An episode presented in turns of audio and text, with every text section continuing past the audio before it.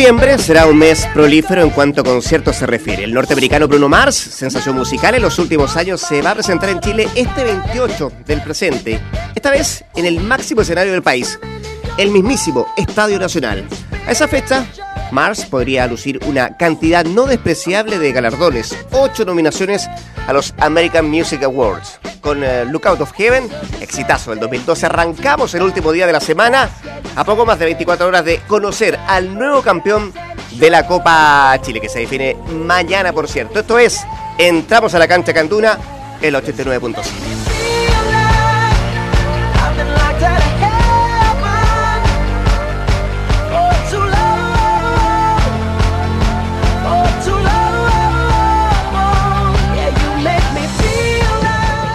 Gracias por estar en nuestra sintonía. Estamos iniciando el último día de la semana. Acá en entramos a la cancha en Duna 89.7. Decíamos, 28 de noviembre viene este señor, Bruno Mars. Bueno, me gustaría ir a verlo. ¿Compra entrada, Poli?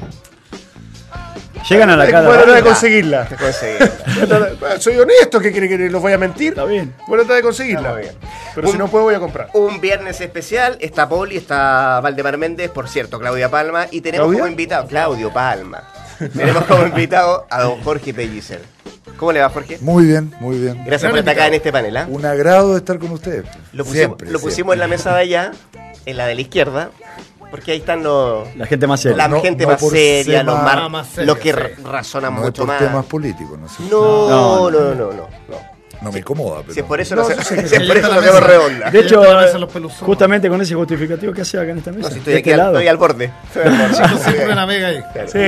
Al borde. Como conduce programas políticos. No se olviden que uno aparece como más serio de repente. Sí, es cierto. Sí, es cierto. También le gusta Un disfrutar de la, estereotipo. de la vida. Hay momentos para estar serio, Sí, no sí, sí. Esas. ¿Cómo va, Jorge? ¿Todo bien? Bien, bien, tranquilo. Disfrutando de la otra cara del deporte, que hacía 25 años que no lo que no lo vivía, que es el deporte amateur. pues.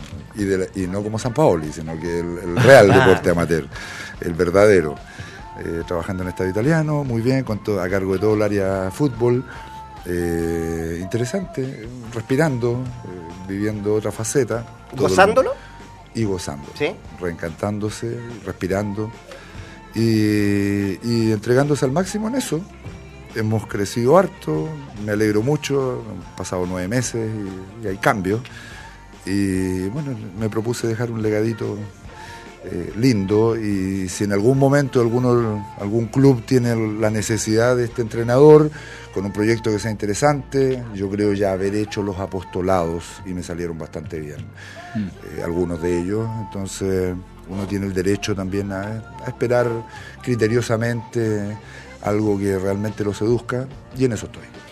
Dijiste, estoy gozándolo, estoy respirando. Eh, ¿Eso implica que no echas de menos la otra cara de la moneda, como decía? Sí, es que la competencia en la primera línea nacional, claro que se echa de menos.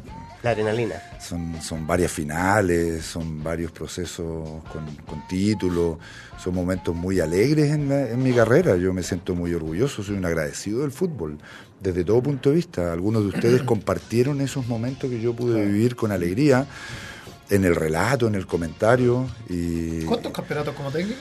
son, son cuatro, son cuatro a nivel de, de primera división. Universidad Católica 2005, el Unión Atlético Maracaibo en Venezuela, campeón del torneo de clausura, el 2007, eh, la Universidad de Concepción, campeón de Copa Chile, el año 2008-2009, y, y el de Huachipato, el del 2012, el último.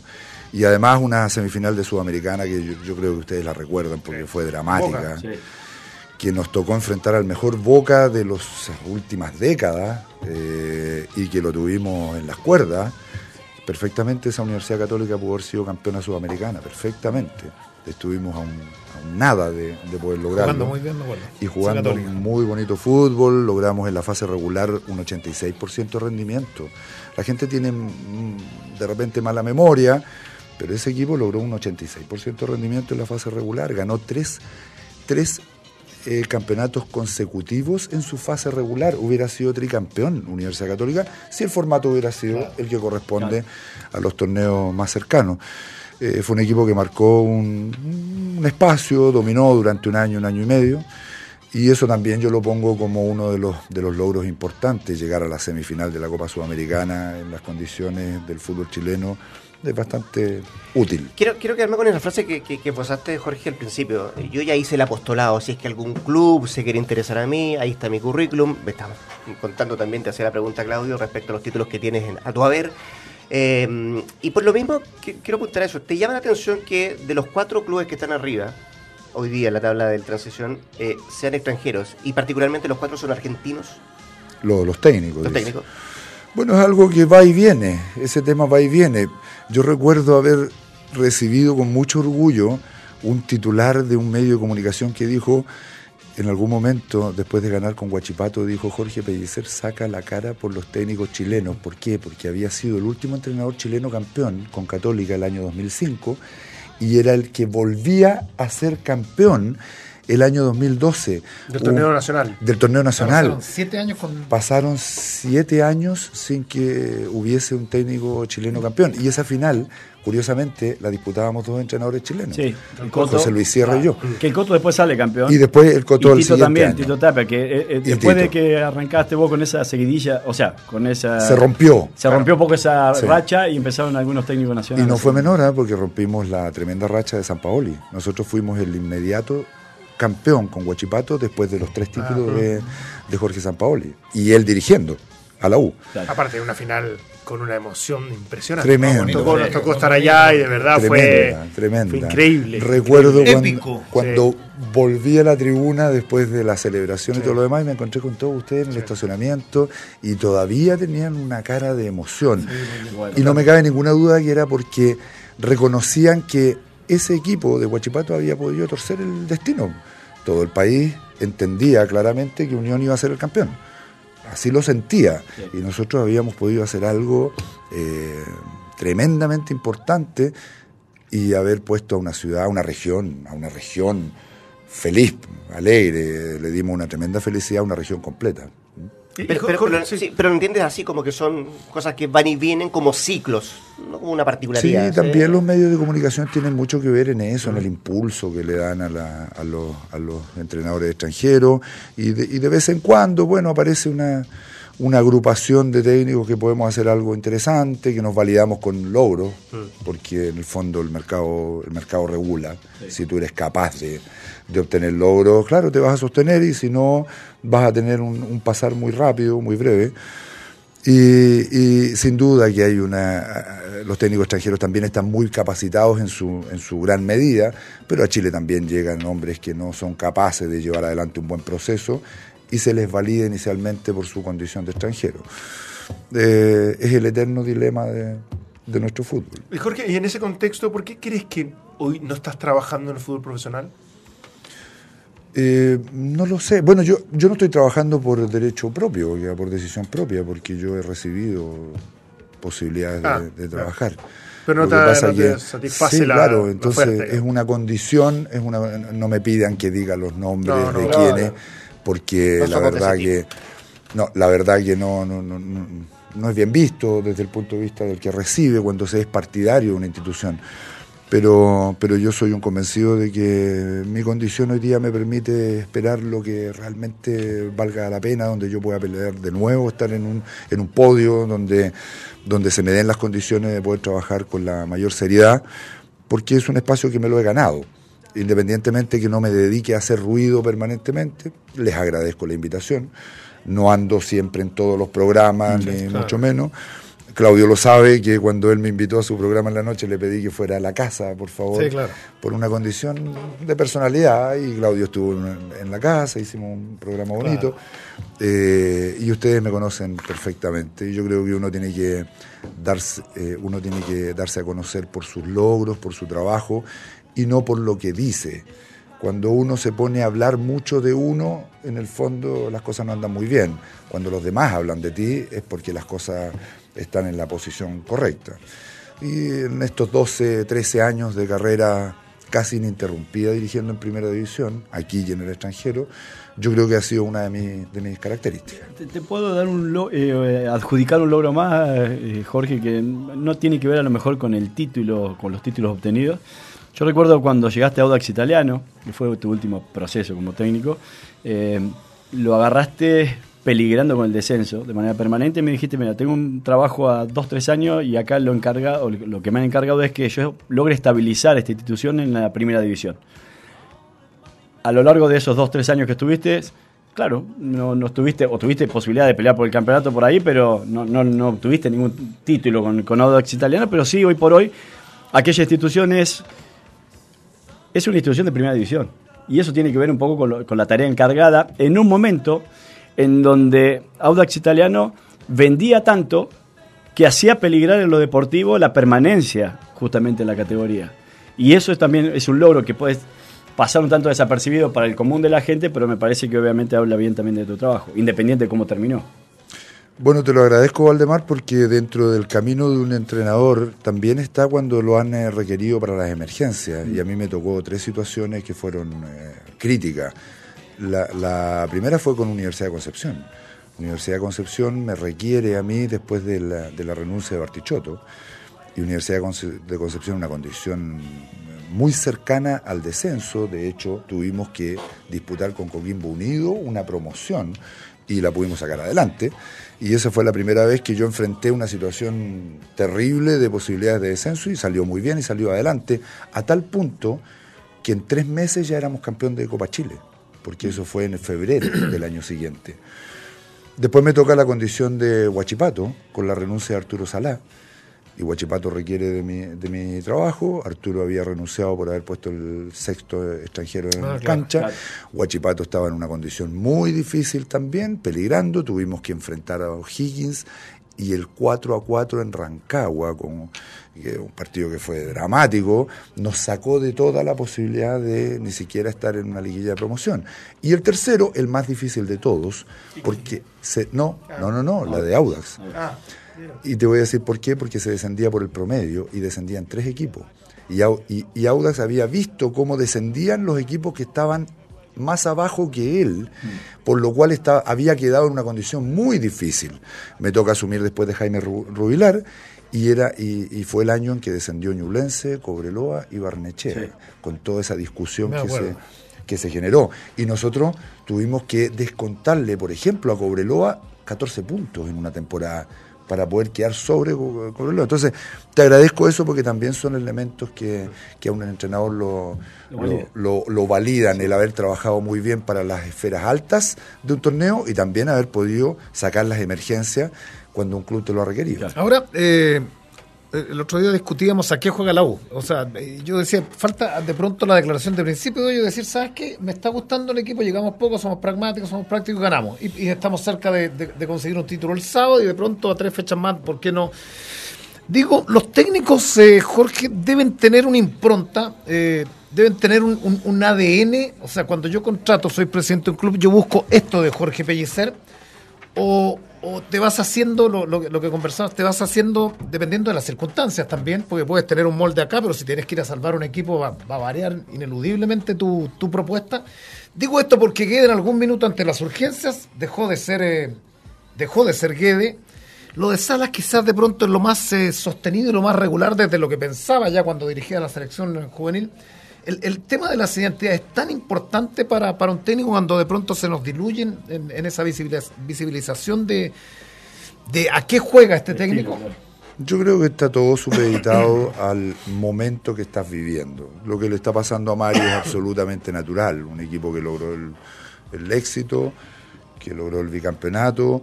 eh, se genera una saturación, no me cabe ninguna duda que hay una saturación desde, desde el punto de vista de la relación, de la, de la respuesta a las instrucciones, el impacto ya no es el mismo, es evidente, a todos nos ha pasado eso y lo vemos repetidamente en todo, hasta Guardiola le pasó en, en- en- en Barcelona y en, y- y en el siguiente club. Es, es algo que, que puede darse. Eh, y yo creo que el entrenador se va moldeando según la- las condiciones. A mi parecer, el mejor equipo que jugó, que pude yo dirigir, fue la Católica 2005 a mi parecer, con un sistema 352, que en ese entonces era muy in- innovador, que yo lo había podido pesquisar en Vélez en los años anteriores, en una, en una observación muy... la posición a Rue, me acuerdo. eh, donde Pancho lo retraso Claro. a, a- a- a trabajar junto a Jorge Hermeño y se genera este nuevo volante que acompañaba al enganche permanentemente, que era Darío Conca. Y Oh, se, fueron generando, se fueron generando unas cosas que fueron muy especiales. Yo les miro la cara y ustedes van recordando ese momento. Centeno como libro que tuvo Y, una y- un centeno con Muy 20 bueno, años, con 20 años que ha sido el mejor libero, junto a Waldo Ponce, yo creo el mejor libero del fútbol chileno, pero por lejos, como libero, en, trabajando con dos hombres de marca delante de él. Nosotros llegamos a trabajar eso a tal punto que Claudio, Claudio Borges, tu gran amigo, eh, Claudio declaró en algún momento que él se había fijado en esa Católica 2005 para generar el modelo que le dio tanto éxito a Colo Colo 2006-2007. Y claro, como tenía unos intérpretes maravillosos, claro que lo mejoró, lo perfeccionó y logró cosas tremendamente importantes. Estamos hablando del equipo de, de Alexis Sánchez, de Vidal, de, Bravo, De Matías. Bravo, campeón Sí, y Matías aparte Fernández, de. Fierro, de Matías Fernández, del Mago Valdivia Matías, sí. ese equipo que logró el, el tetracampeonato. Entonces, yo creo que ese, pero después eso yo no lo pude replicar. Tuve que buscar otras armas para poder lograr Pero con eso te va Universidad de en el tiempo, ¿no? Se va desvirtuando y uno, uno pierde. Puede de- ser, pero es que la actividad, Claudio, no es pura. El, el Guachipato juega muy diferente a esa católica. Claro. el Guachipato campeón. Claro que sí. Con Brian Rodríguez. Brian y Manuel. Villalobos. Sí, pero Villalobos. Manuel hacía un enganche normalmente. Pero saltaba bastante de esa zona de generación, yo diría, en relación a lo que Sí. fue esa católica. Sí, y trabajaba muy por fuera porque trabajaba con, eh, con César Cortés por Sí. la banda izquierda y con Nicolás Núñez por la banda Sí. derecha. Y tenía al, al- al excelente Lorenzo Rey en el sector Sí. medio de la cancha, acompañado por Chucky González o por Gabriel Sandoval, dependiendo Buenos de lo que nombres. se Después se necesitaba. va al Todos buenos Betis, nombres. eh, Reyes. Entonces, tuvimos que estructurar algo. en A ver, el gran mérito personal que yo considero con, con la experiencia de los años de lo que sucedió en Huachipato es que yo llegué solo a Huachipato, solo, Sin cuerpo técnico te refieres. sin cuerpo técnico. Nada, tuve que estructurarme en relación a lo que Huachipato tenía. Acepté trabajar con Marcelo Rosenblatt y después hicimos Sí. un camino juntos, que era el preparador físico de Arturo. Y con eh, Hugo Vidal, un excelente preparador de arqueros que hizo como asistente técnico. Pero ahí hubo que hacer un trabajo a nivel de, de mentalidad directiva para poder obtener primero los recursos humanos, para pensar en optar algún, algún logro importante y, y- y- y transitar eh, sobre el camino que nos podía dar el éxito, con tanta suerte que pudimos lograrlo. Pero Jorge, cuando yo, dirigente de un equipo grande, eh, quiero buscar un técnico que dirija a, mi institución, el sello es, fundamental.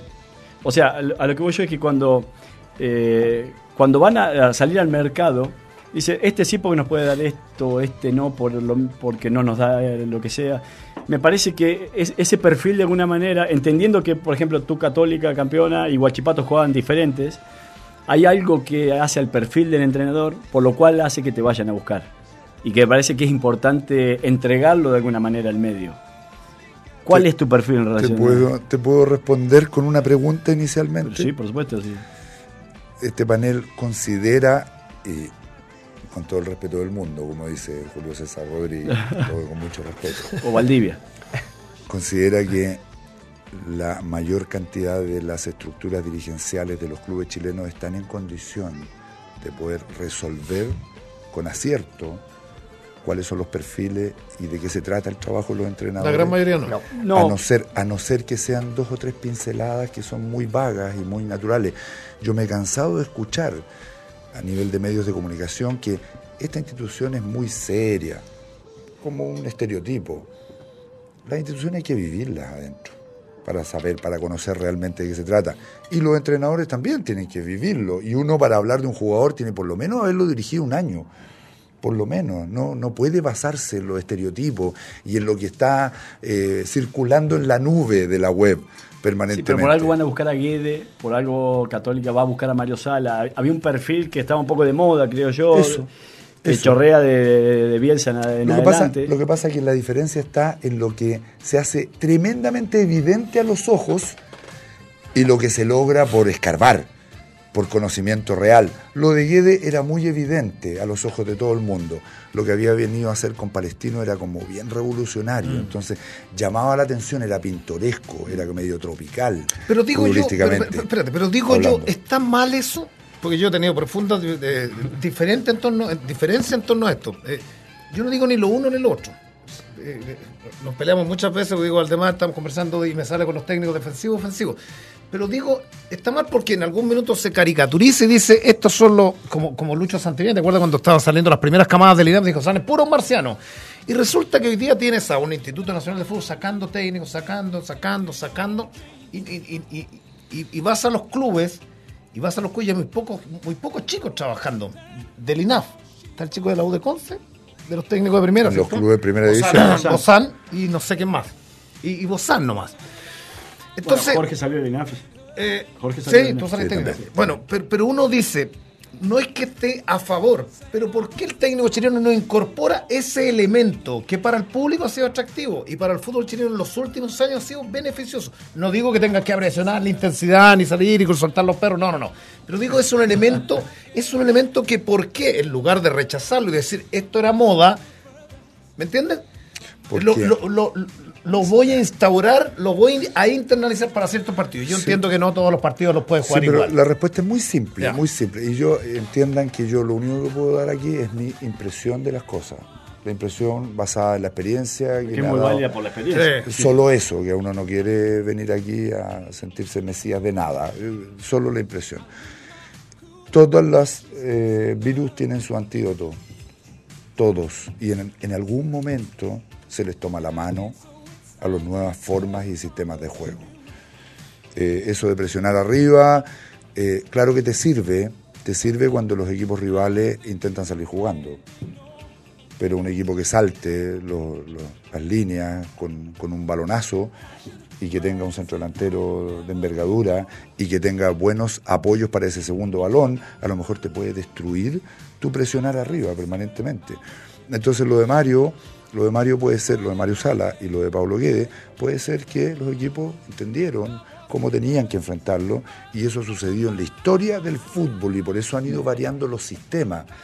Por eso de la MW llegamos a este sistema con tres puntas permanentemente, que era algo que se utilizaba antiguamente. O es cíclico incluso. O sea, vuelven, vuelven, claro, porque volviendo al se sistema, generan, se generan los antídotos, porque uno como entrenador lo que hace es observar al rival que viene, al siguiente, y ver de qué forma lo puede dañar y, y cuáles son sus virtudes y sus defectos, y en la medida de poder apuntar a, a contrarrestar sus virtudes y sus defectos, lo más probable es que puedas ganarlo y empieza a perder validez ese equipo Pero- pero- que llamaba tanto bien, la atención. Pero, pero hay, pero hay muchos técnicos que, que- que- que en su declaración de principios o, o subliminalmente te dejan entrever. Créeme que yo llevo mil años igual que tú, cuando tú jugabas de 6 a Lasniva, ¿no? ¿te acuerdas Sí, de pues. ese equipo? Encina, Córdoba y otro Sala, el centro delantero. Eh, uno, y, y le, le he comentado mucho a Valdemar, fueron 20 años de, de divagar en Copa Libertadores de América. Yo entiendo todo lo que dicen, perfecto. Pero uno iba con, con muchos equipos, Colo Colo, la U, Católica, Sudamericana, Copa Libertadores, y tú llegabas a Brasil y tú sabías, y los jugadores sabían que, nos, que ni siquiera íbamos a pasar la mitad de la cancha, porque, por- porque esta, entre comillas, revolución y que tanto gustó y nos gustó, tiene que ver también con, con la desazón de décadas de frustración. Y ya alguien, no voy a entrar al tema bielcismo, ¿no? Pero de pronto... Pero fue él. Claro, pero de pronto. ¿sabes qué? Dijeron, se, se, se, se azotaron las estructuras, ¿cierto? Se sacudieron y, y uno, ¿sabes qué? Nos criaron, a mí me criaron siendo un buen negativo. Eh, previo al partido Chile-España en Brasil-Maracaná, habían unos, unos chicos con los papás, habían unos- en, en el hotel y tío, ¿cómo nos va a ir? Pero nos fue toda la vida mal, jugando de una forma. Toda la vida nos fue mal, entonces. Y con los campeones del mundo. Claro, no, son los campeones del mundo, Iniesta, Xavi, mm, son negativos. Ustedes son los viejos, son negativos. Y es verdad, y eso tiene que ver con las formas. Yo digo, perfecto, hay que trabajar el partido, si voy a jugar con Flamengo no puedo meter, quemar toda la... Perfecto. Pero acá, durante deco- décadas, no pasamos la mitad de la cancha y nos comíamos, los equipos se comían, porque uno iba como enviado especial y quería que a la Católica le fuera bien. Yo, no- yo ese Colo Colo de, de la, de la Supercopa, ¿te acuerdas? En Belo Horizonte, yo creo que hice seis partidos y seis goleadas. Pero es que no tiene que ver con la forma, tiene que ver con la convicción. Sí, pero- Porque los uruguayos jugando de una manera absolutamente Pero diferente. saben, te lo dicho, pero por eso te digo, tienen, eh, para mí es la convicción, porque, hay diferentes. ADN de- de- desde adentro han ganado cosas bueno, así. porque para mí no- maneras pero de ganar. Nosotros no ganamos nunca así. Los uruguayos, ¿cuántas Copas Américas tienen jugando así? Es distinto. Bueno, para Tú lo has dicho, los extranjeros que juegan, los tres de Colo Colo, los de Unión, manejan mejor el puesto, tienen, tienen- tienen cosas más más básicas. riguroso tácticamente hablando. Claro. Ahora, lo que tú estabas planteando también responde a la pregunta anterior. España también decayó, desde todo punto de vista, que es un, es un, eh, es un, eh, un equipo que logró todo y que en algún momento ya eh, tocó, tocó techo y empezó a decaer, a decaer y ya al final Chile lo toma y lo toma con una estructura futbolística mucho más establecida, más avanzada y lo, y lo, supera. Eh, yo vuelvo a repetir, el fútbol es cíclico, no hay una forma, todas las formas han descendido y todas las formas han sido campeonas. Como la entregue es tremendamente importante, el nivel de convicción que dice Valdemar es, eh, es lo fundamental. Y, y como para agregarle a lo que Pero, estabas perdón, hablando. Ahí está tu ADN. Pues. Tú me recuerdas a Guachipato y ese equipo jugaba muy bien. O sea, mira, Cortés, bueno, el Nico Núñez, el Chucky que te hace los goles en la final, un golazo, ¿cierto? Y vas a la Católica, ubicas a, a- a uno de corte que un discípulo tuyo, Pancho Rué. O sea, ¿para qué hablar de Conca? Entonces uno dice, Jorge Pellecer, fútbol de elaboración, pelota bien tratada, ¿cierto? Los Sí. externos van a llegar. La, la Conce jugaba muy bien también. La UD Conce campeona de Copa Chile, jugaba con Lorenzetti. Es que más allá de la urgencia, uno dice, Vargas la yo fatiga. contrato y digo que... Esa que le ganaron a Valle la final, ¿no? a Ovalle que dejó a Unión y a Cobreloa en el Cobreloa en el camino, camino. previamente. Sí. Cobreloa de Troviani. Sí. Ahí sí yo sí. Estuvo bueno. Pero por lo mismo, para ir cerrando, no sé si tenemos que ir al corte. No, no, no, no, Ah, no, eh, eh, quería, quería, porque hemos hablado mucho de teoría, de cosas algo, diferentes, hombre. qué sé yo y todo, pero quería preguntarte algo. eh, No, no, y a no, propósito, no, a propósito de temas, de situaciones de, este tipo, eh, de, estilos diferentes, lo mismo te planteaba Claudio. Hoy día, hoy día Transición tiene tres equipos que están en la punta y uno que está un punto más abajo. Em, de todo esto que hemos hablado, eh, ¿cuál es el que te llama más la atención? ¿Cuál eh, ves de estos clubes y de los técnicos, por cierto, que, lo implantan en, en el campo de juego, el que es más innovador, el que tiene algo, algo particular, de lo mismo que decía Claudio? O sea, a ti eh, esta forma de jugar es con estos jugadores ubicando acá, reformulando un poco quizás tu mismo plantel. ¿A cuál de los cuatro lo ves así, eh, con los técnicos o el plantel si quieres, eh, en ese camino? Esto de no estar adentro te permite estar muy, muy informado porque uno se ve la fecha completa, la ve entera, la ve, se preocupa de todo, no del siguiente que te va a tocar. Entonces te da una visión muy nítida, muy clara. Yo soy un convencido que Colo Colo sigue siendo el equipo que tiene el mayor potencial. No ha alcanzado a perderlo, todo el potencial. Yo soy un convencido de eso, a pesar de que la U se encarga de demostrarnos que puede lograrlo, no teniendo tanto potencial. No sé si me explico. Unión yo creo que va a decaer, lo lamento por la gente de Unión, lo lamento, espero equivocarme por, por ello, pero siento de que Unión tuvo su momento ahora y podría producirle el, producírsele mismo fenómeno del campeonato pasado, que en algún momento en instancia decisiva, lo que le sucedió muy corto, lo que le sucedió a Iquique reiteradamente en los últimos torneos y que termina con la salida de Jaime porque los, los planteles se saturan, obviamente, y ya no pueden dar los mismos rendimientos. Así que respondiendo a tu pregunta, pienso que Colo Colo todavía tiene un potencial que si es bien conducido en estas últimas tres fechas, debería lograr el título. Eso es lo que yo pienso. Y Everton, amenazando muy, muy desde cerca. eh, pero con menos consistencia de la que Colo Colo puede, puede presentarnos. Y, para cerrar, una idea que había dejado Claudio antes, tengo el orgullo de haber ido a Brasil en Copa Libertadores con Guachipato y ganarle a Gremio en el Arena du Gremio, con goles de Brian Rodríguez y de Falcone, y a la semana siguiente no perder en Río de Janeiro contra Botafogo en Copa Libertadores con el mismo equipo. Y ahí las decisiones de la NFP nos perjudicaron porque nos obligaron entre medio a viajar a Antofagasta a jugar con Cobreloa en una sintética de porquería, con un plantel corto. Y cuando tuvimos que enfrentar acá un partido local lo perdimos en Copa Libertadores. Entonces, claro que la NFP también tiene mucho que ver en su armado. Y dicho sea de paso, ya que me están dando tanta tribuna hoy día, Por bueno, supuesto, como corresponde. creo que es un gran error lo que está sucediendo con la, eh, con la intención de tener un campeonato largo Mira. anual.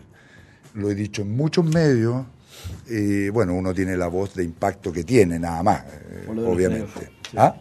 Ya sé por dónde va. en muchos medios. Si ustedes estadísticamente que están permanentemente en esta rueda, analizan los mejores rendimientos de, los, de las últimas décadas del fútbol chileno en el fútbol internacional, en los torneos internacionales, fueron cuando tenían torneos que respondían a la naturaleza de los campeonatos internacionales. La naturaleza de los campeonatos internacionales es playoff. Esa es la Sí, naturaleza. sí, sí, sí. Llaves de todo definición. nada. Llaves, claro. esa es la naturaleza. Copa Libertadores tiene un momento en que se transforma en grupo, pero la naturaleza desde que empieza hasta que termina es Ganar o morir. ganar o morir y los equipos nuestros estaban adiestrados a eso, los equipos, los entrenadores, los jugadores, el público, eh, todo el mundo estaba adiestrado a saber que no, por la calculadora, sino que por la forma, la presión a un torneo. por la forma de enfrentarlo. De la época de los 90, ¿no? Ocurrió ese torneo de playoff La- y fue el- el- el- la- la, época de gloria, digamos, de lo- del fútbol chileno a nivel internacional. Bueno, pero, pero es que... Desde, desde no- poner otro punto de vista nomás, ¿no? Sí, sí, sí. Lo que pasa es que nadie lo hacía tampoco. Nadie en el continente lo hacía. Eh, Pero- Esto de jugar playoff, Sí, sí, sí. Nadie lo, no, perdón, nadie lo ha hecho nunca. que es lo que No, no- Chile nomás. sí. Los mexicanos, sí, sí, sí, sí. Me, me parece que no, no- no es replicable en Chile. Pero bueno, pero, pero La entiendo ese argumento. Me, la Católica me- me- me 2005 genera interés. se metió en semifinales el año Sí, 2005. sí, sí, sí. Colo Colo 2007 perfectamente pudo haber ganado la, la Copa Sudamericana. La perdió con Pachuca, me parece, en, en el Estadio Mexicano. Sí, Monumental. el estadio monumental. Llegó. Hay otro entrenador, no sé si que es Lazarte, que se mete en semifinales de Sí, Sudamericana Sudamericana. también. Peñarol. San Paoli gana la Sudamericana Y semifinales Libertadores. y semifinales de, Sua- de De Libertadores. Libertadores.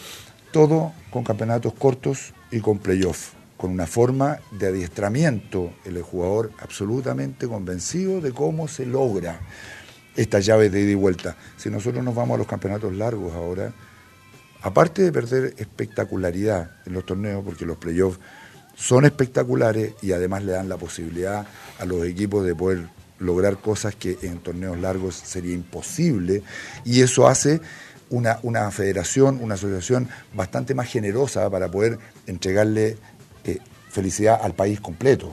Le, le permite la felicidad. Y te lo digo sobre la, sobre la base de, de haber podido vivir lo que pasó en Talcahuano que una ciudad Convulsionada. enfervorecida con lo que habíamos podido lograr. Y claro que el equipo no fue primero en la fase regular, fue sexto y se fue metiendo, se fue metiendo y al final fue el más sólido y el que pudo terminar ganando el campeonato. Entonces hay muchos, muchos argumentos que a mí en lo personal, al entrenador Jorge Pellicer le dicen que no va a ser una buena medida hacer un campeonato extendido. Déjame seguir en eso porque eh, esa impresión que tú tienes, ¿la comparten otros técnicos? Es que nosotros no tenemos mucha conexión pues, entre los técnicos. No hay una gran relación entre ellos. Yo en lo personal no participo del colegio de entrenadores eh, por motivos personales nada más. Entonces no hay una- una- un feedback con los otros entrenadores permanente. Uno más bien se hace solito en el camino y va manejándose solito. Yo creo que es un gremio que es muy envidioso desde todo punto de vista y que bueno, se elegirán algunas, algunas amistades. Yo en el caso mío, eh, mucho más cercano a Fernando Vergara, por ejemplo, desde el punto de vista de lo que, de lo que habíamos sido, fuimos compañeros en Audax Italiano y como persona también, pero con los demás entrenadores muy poco lo que uno se vincula. ¿Sabes por qué? Porque uno debiese entender cómo funciona esto en el sentido de que, a ver, si la mayoría de los técnicos piensan así como tú piensas, que los torneos cortos podrían generar mucho más... eh, Pero no creo que muchos piensen así. No, por eso- lo, por menos- eso- o por lo menos no lo han eh, digo- expuesto de esa forma. Los de los clubes grandes yo creo que no piensan así. Claro, porque la lógica sería, pues, uno como técnico aconsejar al dirigente, que es el definitiva el que vota en el Consejo de Presidente cuál va a ser el torneo que se va a jugar el próximo año, ¿sabes qué? Bajo esta perspectiva, la nuestra, como nosotros, debiese ser torneo corto. Eso no ocurre. po. Yo estoy pensando en la perspectiva deportiva, Claro. a pesar de que playoff económicamente también es muy interesante desde el punto de vista de las arcas del- De de las recaudaciones, claro. Un campeonato con 16 equipos en que clasifiquen los 8 a playoff y poder desarrollar un- una- unas llaves de cuarto, semi y final y, y mantener a los equipos adiestrados para resolver en un, en- de miércoles a domingo, de ida y de vuelta. Eh, no me cabe ninguna duda, a mi parecer sería lo mejor que podrían sostener para poder volver a tener buen rendimiento a nivel internacional, como aporte de la organización. El resto es, tiene que ser el aporte directivo, el aporte de los futbolistas y el aporte técnico, pero a nivel de la organización yo creo que también está enviada a conducir a conducir al, al, gremio en el fondo para que tenga mejor piso para poder lograr cosas internacionales, como lo ha hecho todo este último tiempo con la selección nacional. Quiero quedarme con eso. Nos quedan pocos minutos, Jorge. Eh, ¿Cuál es tu impresión de lo que pasó en la selección? Lo mismo, el mismo desgaste, Desgaste. La, la desnaturalización Se de, veía venir. de la obtención del logro. Eh, sí, fueron muchos años en la, en, la, en la cresta de la ola, en la cima, y, y claro que las ambiciones cambian, y las ambiciones son las que te llevan a entregarte al máximo por la causa o a tres cuartos por la causa. Y cuando ya a nivel sudamericano lo, lo, lo, haces así, ya las posibilidades de que los demás te superen eh, son mucho mayores. Yo creo que se veía venir. Y que la clasificación no se pierde en las últimas dos fechas, se perdió en las dos fechas anteriores, sí. con Bolivia, Paraguay, Paraguay. con Y Bolivia y. Paraguay, no me cabe ninguna duda. Sí. Jorge, cortito. Eh, yo siempre he dicho que muchas veces lo, lo, cómo juegan los equipos es la proyección de la personalidad del técnico. Y muchas veces no solamente lo que expresa eh, los 11 dirigidos en el campo de juego, sino también eh, de qué manera vos te relacionás con el medio. Digo vos, entrenador. Eh, me parece que, hay, y voy a caer en Guedes nuevamente, hay un equipo histérico por parte de, de si quiere. Histérico, digo, desde el punto de vista de que está decidido a no entregar nada para que no se le escape nuevamente el campeonato, que piensa que todos los persiguen, que los árbitros están en contra de ellos, que el medio está en contra de ellos. Entonces, ¿Cuánto hay de cierto en eso según tu apreciación? No, nada, absolutamente nada. Yo no podría haber sido campeón jamás si pensara que las cosas están arregladas, porque yo jamás arreglé nada. Ni mis directivas tampoco la hicieron. No, no, pero digo, la personalidad tuya, volcada en el equipo y de alguna u otra manera también. No, no, no, sí, sí. Bueno, pero estaba respondiendo un poco a, a, a esto de que qué es lo que produce esa histeria de la cual tú hablas, ah, que es la, el espíritu persecutorio de que te quieren... La paranoia. La sí. paranoia, que te quieren derribar a toda costa. A eso estaba respondiendo. Ah, y, y, en relación a lo otro, no me cabe ninguna duda que uno marca una, una, una tendencia fundamental en las mentalidades de los hombres que salen a competir a la cancha. No tengo ninguna duda de eso. Ya cuando se habla del valor del entrenador, tienen que instalarlo en el valor máximo. Y, y eso tiene que, y eso queda reflejado en, en, los equipos que no logran nada nunca también, en los que no son capaces de lograr y que tienen unas direcciones técnicas que son bastante planas y que jamás los amarrean de la situación ni entregan cosas eh, bastante más avanzadas de lo que normalmente han hecho. Bueno, ahí tú estás viendo un equipo que está supeditado a una dirección técnica que no tiene mayores ambiciones, que quiere pasar solamente y que, y que no, no, no, estructura un trabajo en base a logros, sino que en base a sostenerse, a mantenerse. Por eso una dirección técnica es tremendamente importante en el, en el, en el rendimiento de un equipo. Jorge Pellicer, por haber estado acá, un millón de gracias. Eh, ojalá vaya la otra cara de la moneda, como usted dice, luego se le echa de menos. Muchas gracias. Harto concepto, hartas cosas, así que muchas gracias por estar en esta edición de, de Entramos a la No, cancha. encantado, muchas gracias, ¿eh? el placer no, es mío. Por haber gracias, estado acá pensé que le iba a decir, tenemos este regalo, no, no, no, no, presupuesto, no, no, no, no, alcanza por una cosa así. Eh, me entusiasmé un momento, perdón, Rodrigo. Pero Loreto siempre tiene algo. Nuestra periodista, ¿sí? Ah, ya. Bueno, Ahí siempre no hemos enterado no sé, Tendrá que negociar.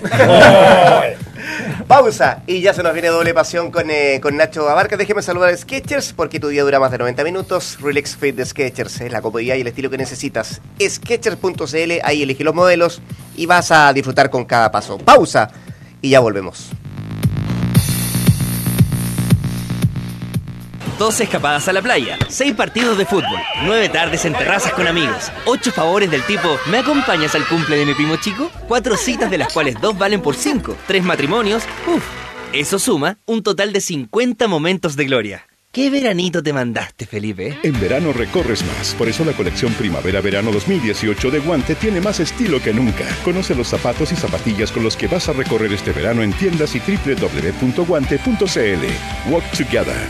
Guante. Cuando tienes DirecTV, tienes el mejor estadio del mundo y te transformas en un comentarista del sillón con análisis de cada jugada, pausando y retrocediendo las veces que quieras. Despachos en todas tus pantallas, desde cualquier lugar de tu casa. Y podrás comentar más de 500 partidos exclusivos de las ligas europeas. Tengo el mejor estadio del mundo. Tengo DirecTV. Aprovecha, contrata ahora DirecTV. Incluye DirecTV Sports y CDF Premium. Conoce más en directv.cl. DirecTV te cambia la vida. Ya comenzó el especial Todo Experto en Easy. Ofertas de construcción para la persona que es más que un maestro, a la que es un verdadero experto. Oferta exclusiva especial Todo Experto. Por compra sobre 30 mil pesos en perfiles galvanizados. Llévate balde de tornillos autoperforantes a solo 8,990 pesos. Solo hasta el 12 de noviembre. Especial Todo Experto. Solo en Easy. Easy. Vivamos mejor. Cómodo me voy a trabajar Cómodo me siento al caminar, cómodo, así me gusta estar, cómodo, no importa el lugar. Prueba la línea Relax Fit de Skechers, el calzado de estilo casual con el que descansarás mientras caminas. Claro, porque es el único que cuenta con plantilla Memory Foam. Cómpralos con solo un clic en Skechers.cl. Relax Fit de Skechers, comodidad insuperable, despacho y cambios gratis. Y sí, trae el especial Todo Experto. Las mejores ofertas para que puedas realizar todos tus proyectos. Especial Todo Experto. Ofertas válidas hasta el 12 de noviembre. Y sí, vivamos mejor. Con DirecTV vive los partidos más emocionantes de las mejores ligas de Europa y convierte tu casa en el mejor estadio del mundo con más de 500 partidos exclusivos. Contrata DirecTV y no te pierdas ninguna jugada. Conoce más en directv.cl. Escuchen bien, Guante quiere hablarte de su nueva colección, pero quiere también advertirte que no va a ser fácil escoger. La variedad de colores, los cueros desgastados y la comodidad son solo algunos de los atributos que vas a encontrar. Guante guante.cl. Y ahí usted elige y va a disfrutar. Va a disfrutar, créame. Estamos de vuelta. Con cada paso. Con cada paso. Es. Eh, Juan Ignacio Barca, nuestro editor general, se suma al panel. Claro. Enojado? No. No, estoy concentrado. Ah, está concentrado. Tira mi presentación, por favor. Exacto.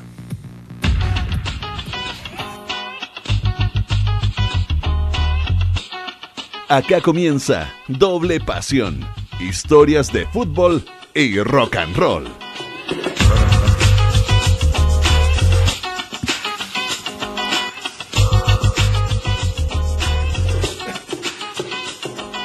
Hecha la presentación, ahora sí. Hola, mi Rodri querido. ¿Cómo va? ¿Cómo estás? Valde, apúrate, por favor. Sí. Dale. Qué Ah. tipo irrespetuoso, güey. Sí, no, pues esperemos que se sienta ahí. Ahí está, El negro está, el negro Ahí está en el baño. Perdón, es que Se mucho están, más. se están peleando quién entrar primero. Le golpea la puerta al negro. Vamos, vamos doble pasión. No Vamos, tiempo, estamos bien, estamos El bien. otro día que faltaste tú a este estudio, ¿Cuándo falté? Ayer. como antes de ayer, Ah, antes de ayer. Antes de Sí. ayer. Miércoles, sí. eh, le preguntamos a Nacho, oye, doble pasión el viernes. Sorpresa, Ah, sorpresa, Sí, sorpresa. así es. Ah, Así es sí, no, de un adelanto, dijo, es una mujer. Es una mujer. La primera mujer de, de doble pasión. Que yo eh, lo tiró como algo exclusivo y yo lo maté porque dije que machista. Porque ya llevó- tiene varios ya Claro. doble pasión y es la primera. Sí, puede ser. Puede Claro. ser Puede también. ser un poco. ¿Qué quiere que te diga? Gracias por invitarme a su programa, No, no, como siempre, que cada viernes. Eh, hoy día conversamos, en rigor, ayer lo hice en una entrevista. Eh, mira, a mí me encanta escarbar, me encanta investigar, es parte del periodismo, ¿no, Rodrigo? Claro que que, que- que- que es lo que nos fascina y lo que nos fascinó de esta, de esta profesión. Pero hay algo que me gusta más aún, es el face to face, el cara a cara, la entrevista. Porque, ¿sabes qué? Es Ahí es. las historias se van fluyendo y, y se van generando sin prepararlas, ¿no? Eso es, lo, eso es lo rico de una conversación. Y no solo una entrevista, sino que entre amigos, cuando uno conoce a alguien, qué sé yo, es esa situación que tiene cierta adrenalina, que a mí me encanta. Y eh, precisamente estuve con una de las grandes voces del rock chileno, que les presento a continuación aquí, en Doble Pasión.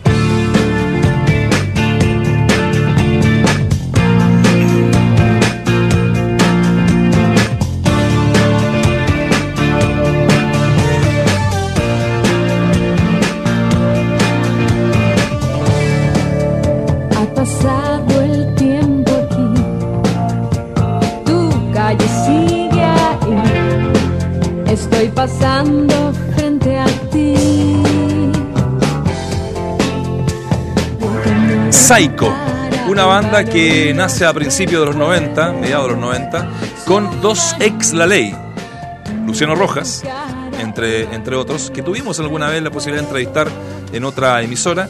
Y con Aboitis, que también fue uno de los grandes eh, precursores y eh, que partieron con la ley cuando Beto Cuevas se, se integra como cantante en algún minuto a esa agrupación. Todos sabemos que hoy día esto ya no existe, No, ¿no? no existe, claro. Está por un lado día cero haciendo sus cosas. Qué lástima, con- ¿eh? Qué lástima, ¿no? Sí, Eh, y Beto es lo ley. suyo. Pero Psycho fue, em, ¿cómo decirlo? La continuidad de una banda que dejó muchos viudos y viudas, como la ley. Claro. Y Psycho con una impronta, pero sobre todo con, a mi parecer, la mejor voz del rock pop chileno. No sé si de todos los tiempos, pero sí de los últimos 30 años. Y mira, quise hacer una. mm, Igual aquí a lo mejor me van a colgar algunos, eh, más puristas, pero si hacem- hi- hicimos con el Rich una, una, una rápida lista de cantantes eh, de, de mujeres ¿no? del A rock. ver. Partiendo por Violeta. Parra, que es una grande, eh, nuestra ídola, pero que no era una gran cantante. Era buena compositora. Digámoslo, ¿no? eh, ¿cierto? Una Sí, gran una compositora, una gran, letrista, de poeta además. Entonces, pero gran cantante, gran voz no era. ¿Ya? Estoy de acuerdo. Aquí, aquí arriesgo. Te está jugando el pellejo. Aquí arriesgo cárcel, cárcel. De por vida. Está la Nada más nada menos que Veleta Parra estás hablando. Está la Denis Rosenthal. Que Denis Rosenthal, claro. Tuviste una, una talla buena, me acuerdo. Del, del Seba Rosenthal. Del Seba Rosenthal, ¿no? preguntaron si era el papá de Denis Rosenthal. Es de los viejos que lo vieron. Lo que pasa es que lo vieron de espalda y parece una señora. Entonces igual... Bueno, Nicole, que es una bonita voz que a mí me gusta, pero creo que no está a la altura de la, de la Denise, la Fran Valenzuela, Denise de Agua Turbia, aquí me fui para atrás, ¿eh? ¿cierto? De, de tu época, Richie. Eh, eh, Javiera Parra, también una, una voz Sí. eh, respetable. Sí. La Camila Moreno, que es una de las nuevas generaciones que están cantando y bastante bonito, pero más con impronta, ¿no? Más con onda que decir es una gran cantante. Como la Javiera Mena ¿Y también. la Fer? Como la Javiera Mena. Bueno, y la Mon Laferte. ¿es Laferte ¿La o Fer o la Ferte? Bueno, no. Laferte. Laferte. Sí, Mon Laferte. Eh, Porque es, Y Daniela Castillo. es un suceso. es así que viene Es un, fuerte. es un suceso. Con gran parte ¿no? de su carrera fuera de Chile. Fuera de Chile, en México, ¿no? Sí. Bueno, es un suceso hoy por hoy eh, en México, en Latinoamérica, sí. Pero bueno, esto ya es- entra, yo nombro algunos, pero ya entra en el gusto personal. Sí. Es como cuando te mando la sección que digo la mejor música en la que a ti te gusta, aquí, pero yo dentro de la técnica creo que la Denise que nos saluda en este audio aduna al panel a doble pasión. Bien, contento jamás de poder estar en la Radio Duna ahora. Ha sido un año súper potente para la banda, con nuevo disco que en realidad como que es lo, es lo más significativo entre la carrera de un artista, así que súper contento además por el resultado que ha tenido.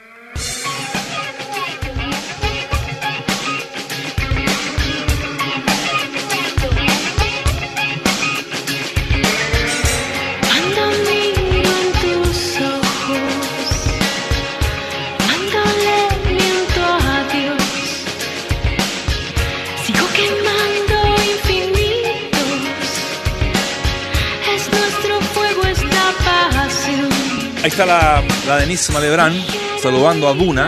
Eh, conversamos ayer largamente, tuvimos una hora con, con la Denise. Eh, hemos tenido oportunidad al- alguna vez también de, de conversar en otras oportunidades. Y eh, esta es cuando miro en tus ojos. Fue un exitazo Sí, este, bueno. este de, de Psycho, ¿no? Eh, Ahí se puede apreciar la voz de ella, tal vez no por teléfono, pero cantando sí es una, es una gran cantante, No, ¿no? por teléfono se nota que cuida Mira, tu voz. eh, ellos están sacando un disco que lo sacaron en rigor hace un mes atrás, eh, que se llama Lengua Muerta. Y eh, hicieron algo muy lindo, que es poco valorado, me parece, en general, que es un cortometraje a partir de los dos primeros eh, singles de este disco. ¿ya? Es decir, juntaron una canción con la otra canción, el single 1 y 2, e hicieron una continuidad en el videoclip. ¿ya? Y en modo cortometraje. Son historias que se entrecruzan, historias paralelas y con una fotografía que, mira, la verdad, culpa mía, no, no, no dejé el link de ese, de, ese, de ese material para que lo viéramos acá en el, en el streaming, pero búsquenlo. Realmente está maravilloso. Eh, y bueno, yo le pregunto eh, de qué se trata este corto, si fue algo que realmente lo pensaron, se dio. Escuchamos a la Denise en Doble Pasión. Mayoría de las cosas que hacemos, no lo planificamos mucho. Fue algo bastante espontáneo. No es como que nos sentamos en una mesa de directorio a planificar las cosas que vienen, sino que vamos creando a medida que van surgiendo necesidades. En el fondo, cuando sacamos el disco, teníamos conciencia de que en realidad había que como teníamos que recuperar tiempo en, términos de, de poder posicionar a la banda nuevamente en redes sociales y poder hacer cosas que son atractivas.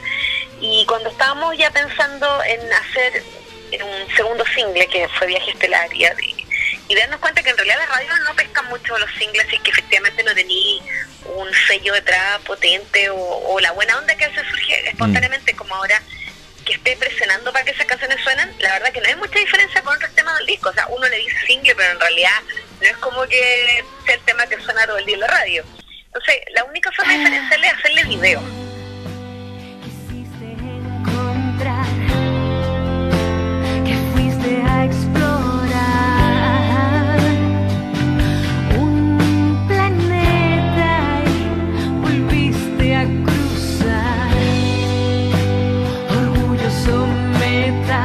Es la, la nueva canción, Viaje Estelar.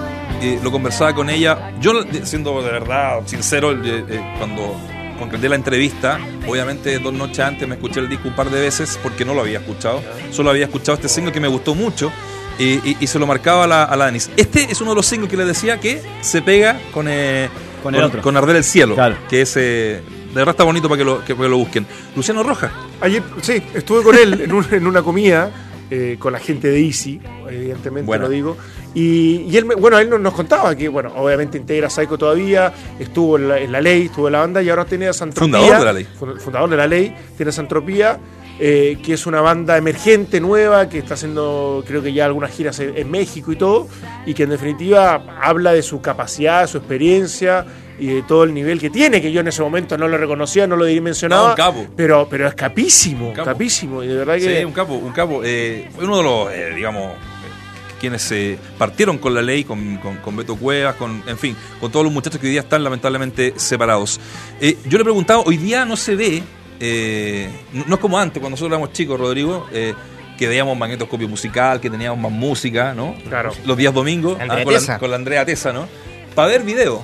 para mí era, era panorama, ¿no es cierto? Era eh, los domingos ver videoclips, porque te llegan cosas de Estados Unidos, qué sé yo, de la banda que tú escuchabas en la radio. Después se creó MTV, que hoy día cada vez pone menos videos, ¿no? Que pone... Eh, más reality. Hay más reality, ¿no? Está lleno de reality y de, y de poco video. Entonces yo digo, este, esta, este trabajo maravilloso que hicieron con este videoclip, con este cortometraje, porque es el concepto, es un cortometraje, ¿cómo lo, cómo lo valoran? O sea, hay poca, mucha, más o menos valoración. Denise Malebrán en Duna. No, no se valora. La verdad es que nosotros tenemos conciencia de que estamos en un medio y en un espacio súper complejo en términos de que es más importante para un, no sé, para un, ah, digámoslo de una manera más amplia, para una celebridad o para alguien que hace cualquier cosa relacionada con la música, tener más seguidores, digamos, que el trabajo que pueda eh, ofrecer artísticamente. O sea, eh, en Chile la, la diferenciación entre la gente de la farándula o la gente que hace música o la gente que hace arte en el teatro no existe. O sea, aquí compiten famosos por famosos y da lo mismo por qué. Si fue porque estuviste en un reality o porque hiciste un buen disco. Entonces, la verdad es que no existe un valor en términos de, de qué tan buenos son tus discos, qué tan buenos son tus videos, porque la verdad es que quien se va a llevar las portadas es la chica que, que tiene un espacio en la televisión y que y que hizo un video un poquito más subido de tono o que en realidad contó con, no sé, con algún famoso. volar, teniendo de agujeros. ¿Quieres? Lenga. No. Ahora sí. Lengua muerta. es la- lo que estamos escuchando. Eh, Arder el cielo. En la canción Lengua muerta, el, el disco. Aquí está lo que le decían, que se unen esta canción con la anterior que escuchábamos en ese cortometraje que insisto, aunque sea más jadero, búsquenlo porque está, está buenísimo. Uno siempre le pregunta a los artistas, a, los- a los músicos, eh, cuál ha sido tu mejor trabajo. Algunos se reniegan de sus primeros eh, discos. Pasa Psycho- mucho eso. Pasa Sí. mucho. Sí. Psycho tiene muy buenos discos para atrás. De hecho, lo- los primeros fueron muy exitosos con todos lo- lo- los hits que nosotros escuchamos. Pero ella me dice eh, que Lengua Muerta puede llegar a ser uno de los mejores de la banda. Uno de mis discos favoritos, sí, pero sin duda. O sea, de hecho, hemos discutido harto esta forma interna porque obviamente que hay mucho público Psycho que le gustan más los primeros discos. Y yo digo, no, para mí uno de los mejores discos Lengua Muerta en términos de logro.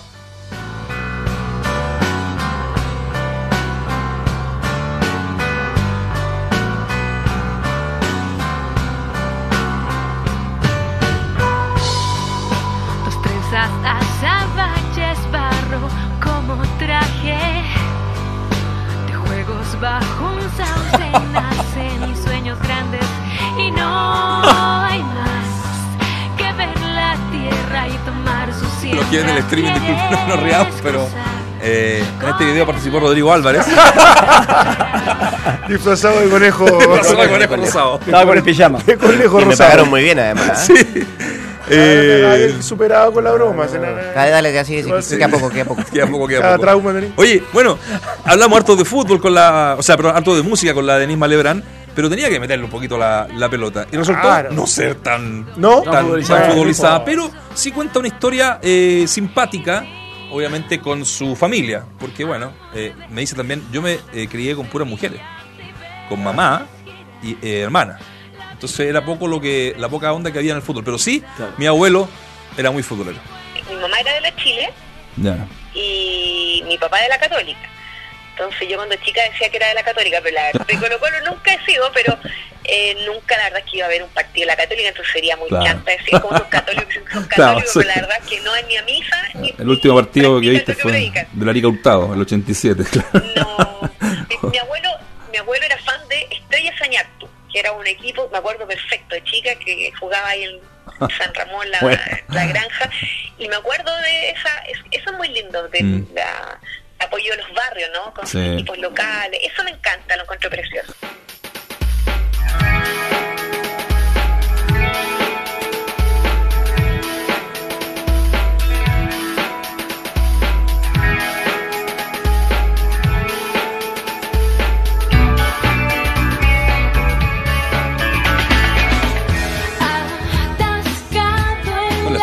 Gran voz? La verdad que Me sí. gusta, la verdad que me gusta. Y, y reconozco en Psycho canciones bonitas. Y ella es muy simpática. Ella es muy simpática, Sí. es una chica muy inteligente, muy opinante. eh, ella hace las canciones, ¿eh? muchas veces. eh, qué bueno que me lo pregunté, me dijo. yo sabía que hacía muchas las canciones, pero en este disco, en Lengua Muerta, las hizo todas, las compuso y, bueno, obviamente las canta. Entonces yo le digo, claro, pensando que está Luciano ahí también, que fue también gran compositor junto a, a Beto Cueva y a, y a- y a La Ley, uno podría imaginarse que también él tenía algunas canciones. No, son todas mías, con mucho orgullo te lo digo, y claro, son canciones muy buenas para que escuchen el, el disco. Eso en relación a, mm, a Psycho. Oye, se me quedó una, una, una de las chicas que sí canta muy bien, que también tiene mucho nivel, que es la Anita Tijoux. ¿Ya? Anita Sí. Anita Tijoux, yo creo que está, está, está al nivel, digamos. Está, eh, Ana hoy día. Ana, Ana Tijoux. Hay una historia buena cortita porque ya no, no estamos yendo, que me cuenta el Richie Larraín, que la An- Ana Tijoux, cuando era Anita Tijoux, tenía un programa acá en la Cero, una de las radios consorcio del Grupo Dial. Entonces ella presentaba música nueva de hip hop, ¿cachai? De, de la onda que ella hace. Con Franzani era, Claro. con Ignacio Franzani. Puede ser. Sí. Y de repente un día le empieza a sonar el teléfono, pero mal. Le llamaban de todos lados del mundo. Dice, "¿Pero ¿qué pasa? Resulta que, cortito, Tom York, que es el vocalista de Radiohead, Ajá. de Radiohead, digo, eh, le hacen una entrevista y- en, en Rolling Stone, ¿no? Le hacen una entrevista en Rolling Stone y dice, ¿qué estás escuchando? La típica, ¿qué estás escuchando hoy día, Tom? Mira, la verdad, estoy escuchando acá, acá, pero estoy escuchando una chilena, dijo. Se llama Anita Tijoux. Me estáis cagando. No. Entonces, y la, la- la- la chica está, la Anita Tijoux no entendía nada. Y le sonaba, le sonaba, "Oh, te estamos llamando acá del diario, del diario Base de España, no, no sé, de fútbol, del diario no Pero- sé, qué sé yo. Y le llaman de todo el mundo. ¿Y por, ¿Pero por qué me llaman? Por, solo por esas eh, pequeñas Esa cuña. reseñas Claro. que dice Tom York que escuchaba música a una chilena que se llama Anita Tijoux. Es una historia que me cuenta el, el gran Richie Richie. Richie. Bueno, muchachos, eso Gente ha sido el doble pasión este de hoy. pasión. A mí me encanta la, la- la entrevista, pero bueno, es eh, yo creo que la próxima semana, estamos haciendo todas las gestiones, vamos a tener otra mujer, Buena. otra chica, una Bien. grande del, del rock latino. Me Así que bien. la dejamos ahí en dando bote. Ah, En dando bote. escuchen el disco, es la recomendación. Lengua Muerta. Búsquenlo en Spotify, búsquenlo. Es un, es un bonito disco. Y recuerda, la mejor música es la que a ti te gusta. No, qué maravilla terminar así, viejo, por Dios, un aplauso. Bueno, me gustó. Eh, buena me gustó Psycho. Me gustó Psycho. Psycho, buenísimo. Simpático. Señores, Sí, viernes. Se ¿Quién acaba. sale campeón? Se acaba. Mañana. nos vamos al paseo. Ah. Nos vamos al paseo ahora. ¿Vamos al asado? Vamos, vamos, rato. Sí, vamos un rato. Sí, vamos un rato. Vamos un rato. Corresponde, me parece. Cachipún que maneja. Mañana hay final de Copa Chile. Sí. ¿Te la juegas, ¿Por algún campeón? La U de Chile. Valde? Wanderers. Nacho. La U fácil. La U. 3 a 1. Bueno. Lo vamos a comentar el lunes. Por supuesto. Cuando volvamos a las 2 de la tarde, ah, entramos a la cancha. Que lo pase bien, disfrute el fin de semana, cuídese mucho. Nos vemos. Vamos al paseo.